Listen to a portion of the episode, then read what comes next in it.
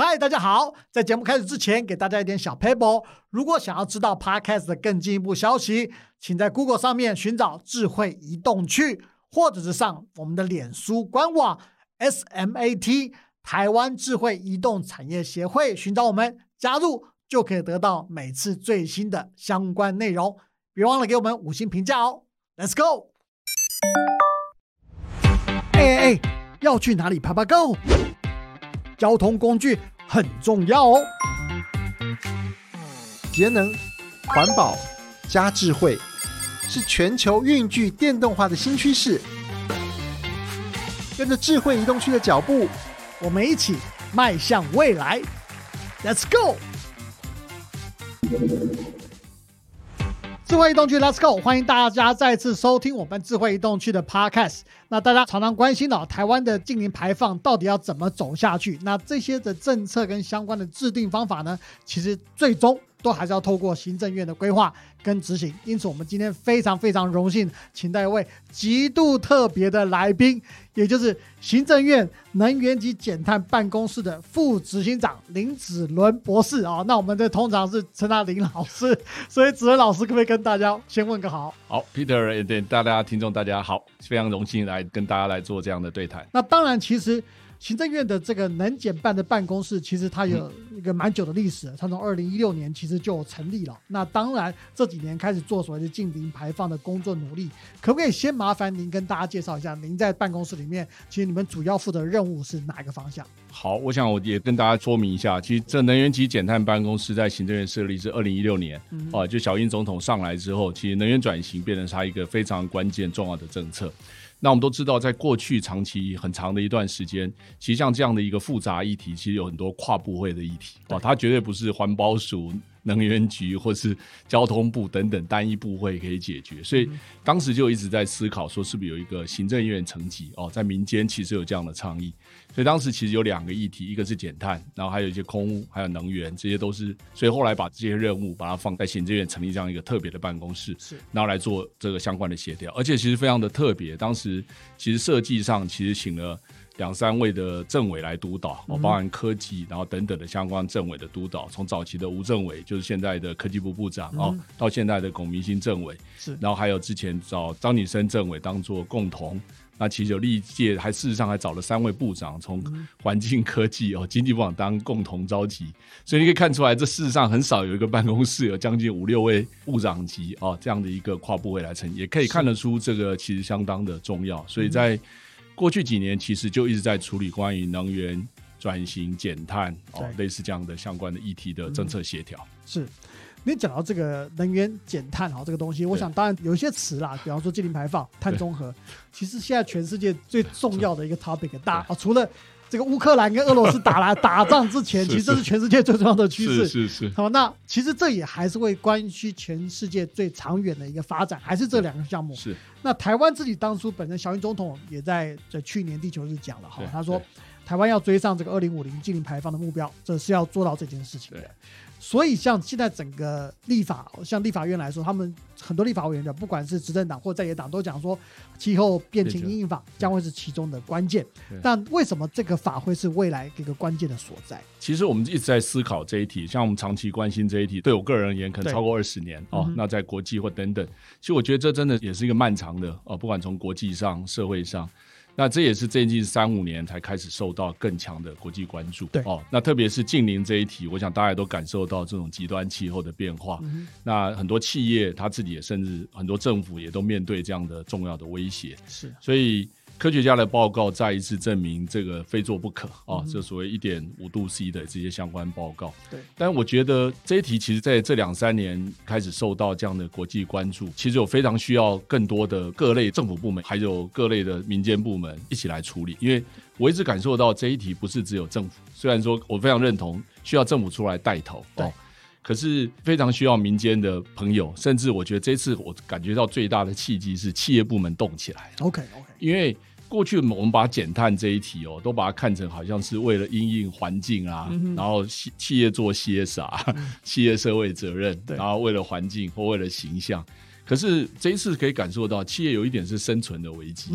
啊，这生存有了，我们可以把它说，把它就比较学术一点，就它好像是一个实体的，有看到有这些实体的冲击的危机。但这一次碰到是另外一个是那种转型的危机，转型的风险，他们感觉到，哎，这个这一题很重要，因为。国际上在谈这一题非常的严肃，对，因为他们会觉得说这次近邻是我们非常重要的下一代的竞争力的来源，生存的关键，生存的关键。一方面因应这个大的环境的气候的变迁，一方面他们觉得这是新的产业跟挑战的机会，是的，所以他们是看两面的。嗯但在台湾过去的论述都把它认为我们只是在阴影，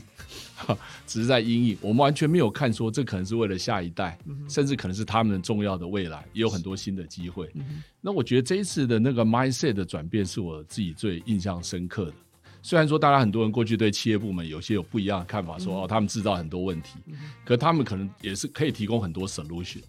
我想在这里面我们就可以看到，不管在运输部门，在很多能源或等等，我们需要这种新的创业出来才能滚动。因为这一题真的不能依赖只有政府，对政府或许只能起个头，点个火。但是我觉得整个社会滚动跟企业滚动需要更多的力量。这一次我是看到了这个重要的契机，觉得。那有些人就在讨论说，哈，那大家一直很期待政府要做领头羊。那台湾近邻碳排的这个路径图啊，或者是时程表哈，我想你一定听了太多这种问题了。那他们就好奇，哎，这个到底什么时候要出来？因为做一个领头羊，可能要带一个搭一个宣誓，或给大家一个很广大的目标，大家一起去努力。那这个东西什么时候会出来？或者里面出来的状况跟您刚说的运具电动化，它有没有什么之间关联性，或者有怎么样的规划吗？好，这是好问题哦。就是说我我觉得。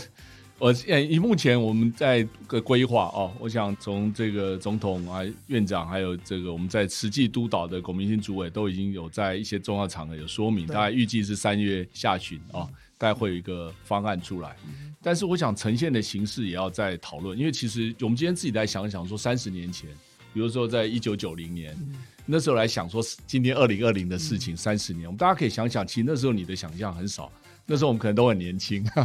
那时候在大学生或等等哦，或是更小。那你想想看，你那时候很难去想说你三十年后真的怎么样？对，这这几年变化非常对，真的大。所以我就说，这个其实有一点，不管从实物的操作上，或科技的进展跟政策，其实很难真的做三十年。所以这个是各国面临的困境。是，所以我觉得我们在这过程，其实我一直在翻过去很多的书籍哦，我觉得非常有趣。在过去这一段这一年多，我在想，我们到底怎么样去建立一个能力去。预测那个三十年，了解。我觉得我们自己在方法论上也都是有困境的。嗯对我们其实很很难去预测。其实说真的，你明天要做什么事都不知道。对，你怎么可以知道做三十年？但是我们可以看到有些技术的路径的发展，比如像说电动车，对，那真的也喊了三十年以上了。是。可是你看这几年真的成熟了，而且因为这个减碳的议题，让它。更快速成熟，你也很难相信说所有的汽车大厂每一家都说我要做电动，对对，而且设定那个其他的淘汰的期限，然后是油车的淘汰期限。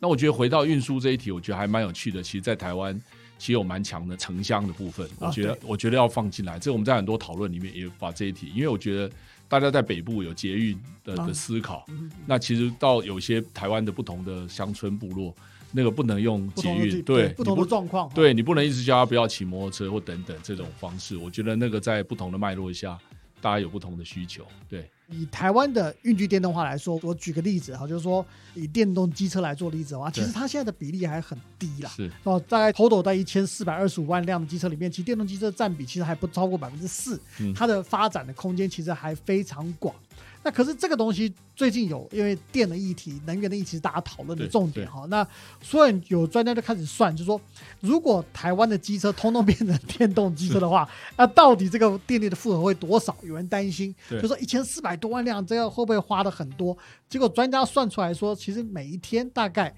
占台湾不到百分之一啦，就百分之零点六九的这个爬数，其实非常非常低，是全部一千四百多万辆的状况下。那如果以现在大概只有五十多万辆的话，其实它的比例就会更低哦。那所以的问题就回来了。您刚刚讲的国际能源署 IEA 在二零二一年的，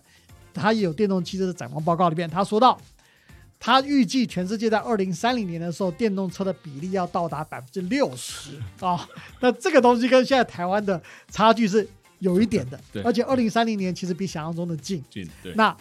就您的角度哈，您觉得说，哎，在运具电动化这一块，有没有什么方式可以让台湾在这边 push 的更快一点，让台湾更容易往这个方向走？对，其实我最近在思考这些长期预测的议题，我会觉得其实长期目标反而比较容易设定，短期目标反而比较困难。因为就像一个，我就说我们碰到一个大象转弯哦，其实刚开始那个你在调那个位置就很辛苦，对，哎，当他调好位置，它就会转的比较快，对。所以我自己在预期台湾这个转型，真的到二零三年是一个真的辛苦的转换期，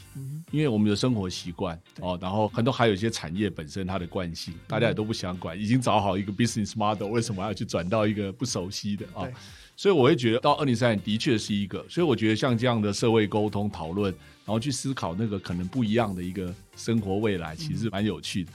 所以我说这一题没有错，我觉得。现在看起来，我觉得可能大家都还在现有的方式想象，对，然后大家都不敢跨出那一步，因为通常改变现有的习惯跟惯性，我想对政策或对每个人都是不太习惯，要是一个挑战。挑战，所以我觉得我们可能要慢慢有一些诱因。其实我自己在想的很多很有趣的，像在国际上，它有一些叫 nudge 啊，那个在谈那种推力，推力，推力，对，其实就是类似这种很多的这种人的行为改变或这种方式都可以来处理。那如果回到政策上，我就觉得说，其实以目前来看，补贴是短期非常有效的。我们可以看到前几年那个地方政府在电动运具上的补贴，哦，国际上看起来也都是非常有效的政策。所以初期我觉得这个补贴让大家开始往这个方向走，这是应该要走的。那只是说国家可能现在开始要有一些资源要进来，这也是我们大概下一阶段的重点。看起来近年这件事。不能用现有的资源来看，一定要有大量的资源投入在一些新的技术基础设施的布局哦。那我觉得，当然在这里面还有一个政策的相关的配套，因为我觉得这一题地方政府要进来。嗯，我一直觉得在特别运输这些地方政府有很大的权限，它不是在道路规划或者我们讲说过去都市计划的部分。是这一题，我觉得过去的讨论，我自己观察是地方政府很积极，对，但是还没有在这一题发挥它的效用。所以我觉得，或许我们在未来。现在当然是一直在 push 中央 交通部在这里有一些政策，可是我觉得有一些地方，像你看在台北或新北，或是有一些县市，他们在安装那个充电桩，桃园也是嘛，哎，都非常积极。那那个再加上补贴或等等这些整理配套，我觉得会让大家会开始习惯这件事。要不然其实真的很多人有里程焦虑啊。对啊，对啊。我想我们也会有，对，就是说可能会认同这个转换。可是我们还是会担心会不会造成不便啊？那台北市的选择多，你有很多方便的计程车，很方便的捷运。可是我觉得离开台北或是一些几个大的都会，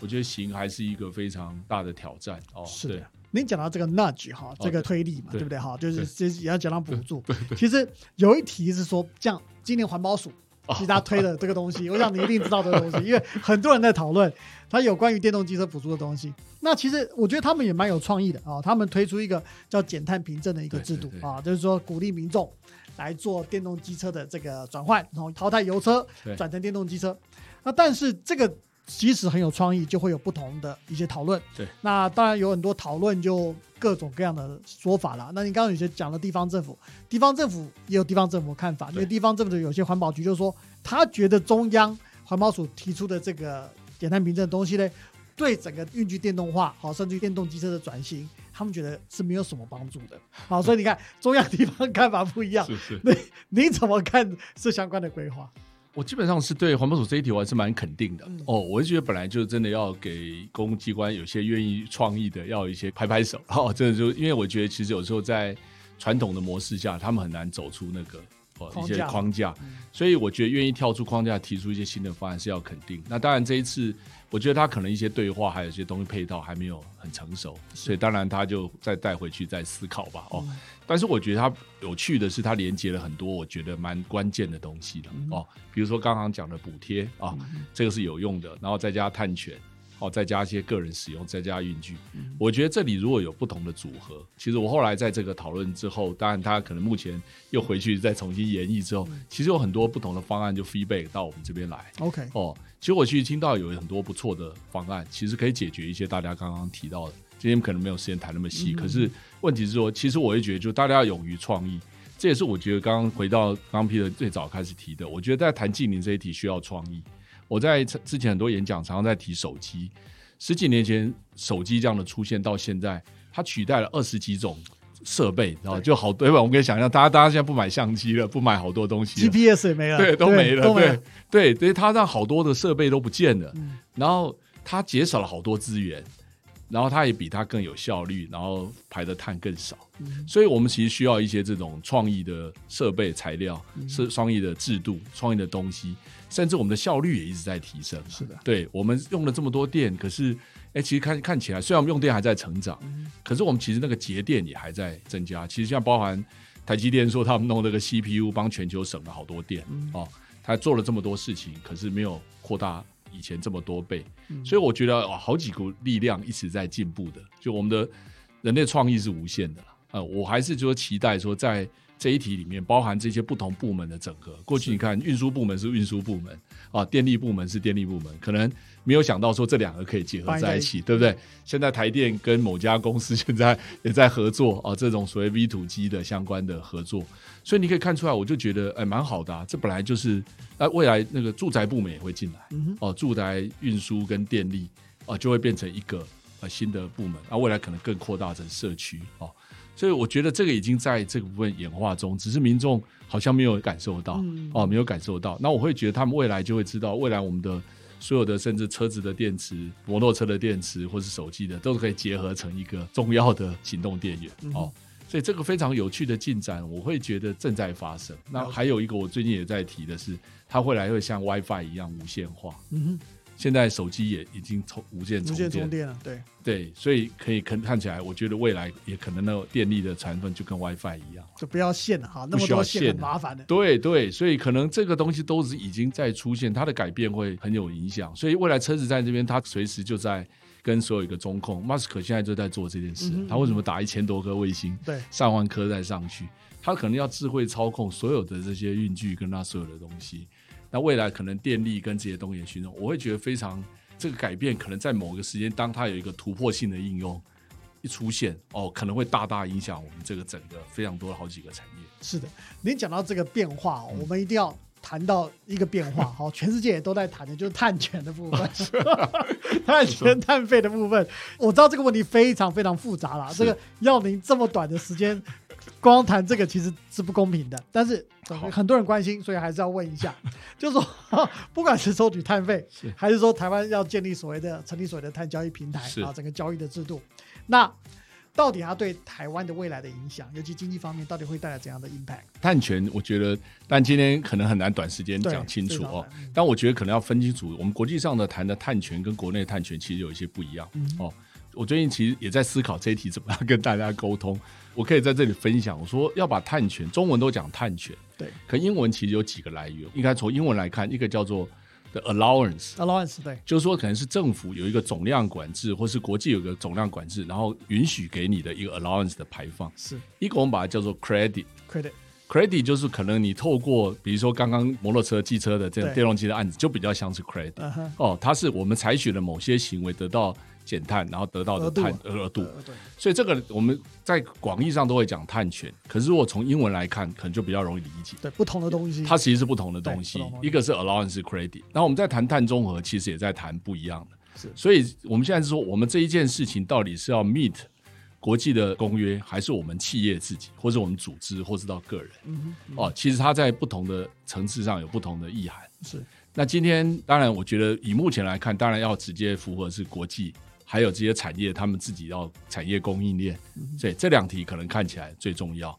那环保署那一题，我会提的说，他提的其实蛮有前沿的，但是太快了，因为他回到了比较个人，个人这一题在国际上目前还比较比较新了，还在新，还在讨论中。因为我们在讲说，其实目前国际的这种大的排碳的算法，目前都算在生产者，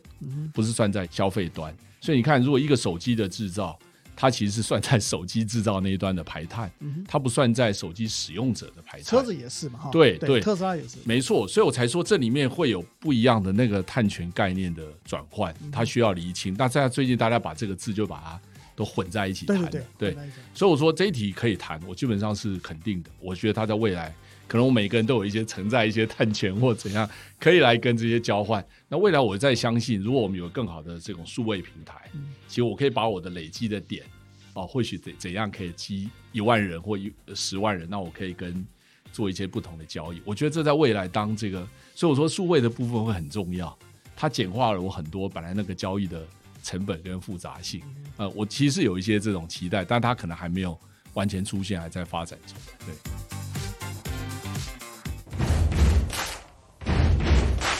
好，我们先来到我们第二阶段的直球对决时间。那当然，在这个单元里面呢，我们用一般民众哈对林主任老师，我们做了一些功课啊。一般民众对林主任老师比较有兴趣的一个地方，我们换一个方式来问林老师，看一下老师可以给我们一些好直接的回答，好不好？就是让我投直球，您直接打击，好不好？可以吗？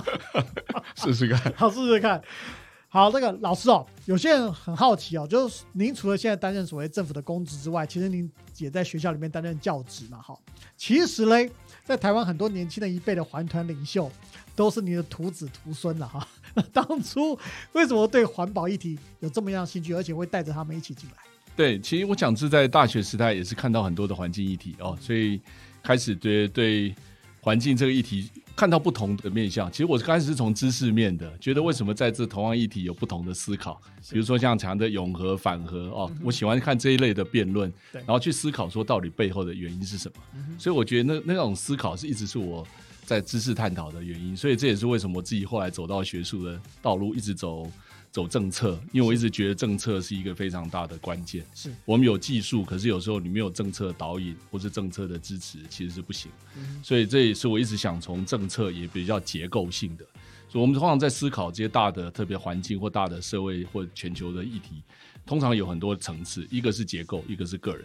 那所以，我一直是希望从结构的角度来处理，这也是我从这个地方投入从环境政治。我想我是最早在台大开始开环境政治，或者应该是台湾，现在开了快二十年哦。那事实上，我说最近其实有一个蛮感动的事情啊，就是去年在疫情之后哦，其实大家很多本来很多婚礼啦、婚宴就就延宕。那我接到一个邀请，其实让我蛮感动的，就是我不同场合认识的两位年轻朋友来找我。说希望找我当主婚，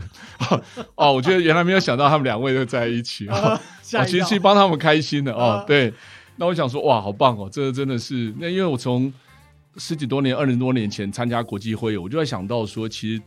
我在看到说，其实台湾人应该要来这个地方场，因为我过去受到台湾的国际的局势的限制，对，其实我们其实我们有很棒的年轻朋友，很棒的创意，可在国际上没有展现的空间，所以这也是我一直在十几二十多年来一直。每年都带着大家参与，像这个联合国气候会议、哦 CUP 会议，哦这样，后来他们成立了青年气候联盟，还有好多的类似的学校的青年团体，还有很多这种新创团体，我也带了很多。所以我就想说，这个其实是很棒的。所以那天其实非常感动哦，就是说好像十多年来累积的这个东西，竟然两个说要结婚了，哦，那很去有去参加。不过中间中间有让我们 shock 一幕是，他们终于要来敬酒，居然有七八十个人这样。一场婚礼。对对对，那时候七八十人哇。所以我就想，哇，这，所以我真正的觉得这是一个力量，你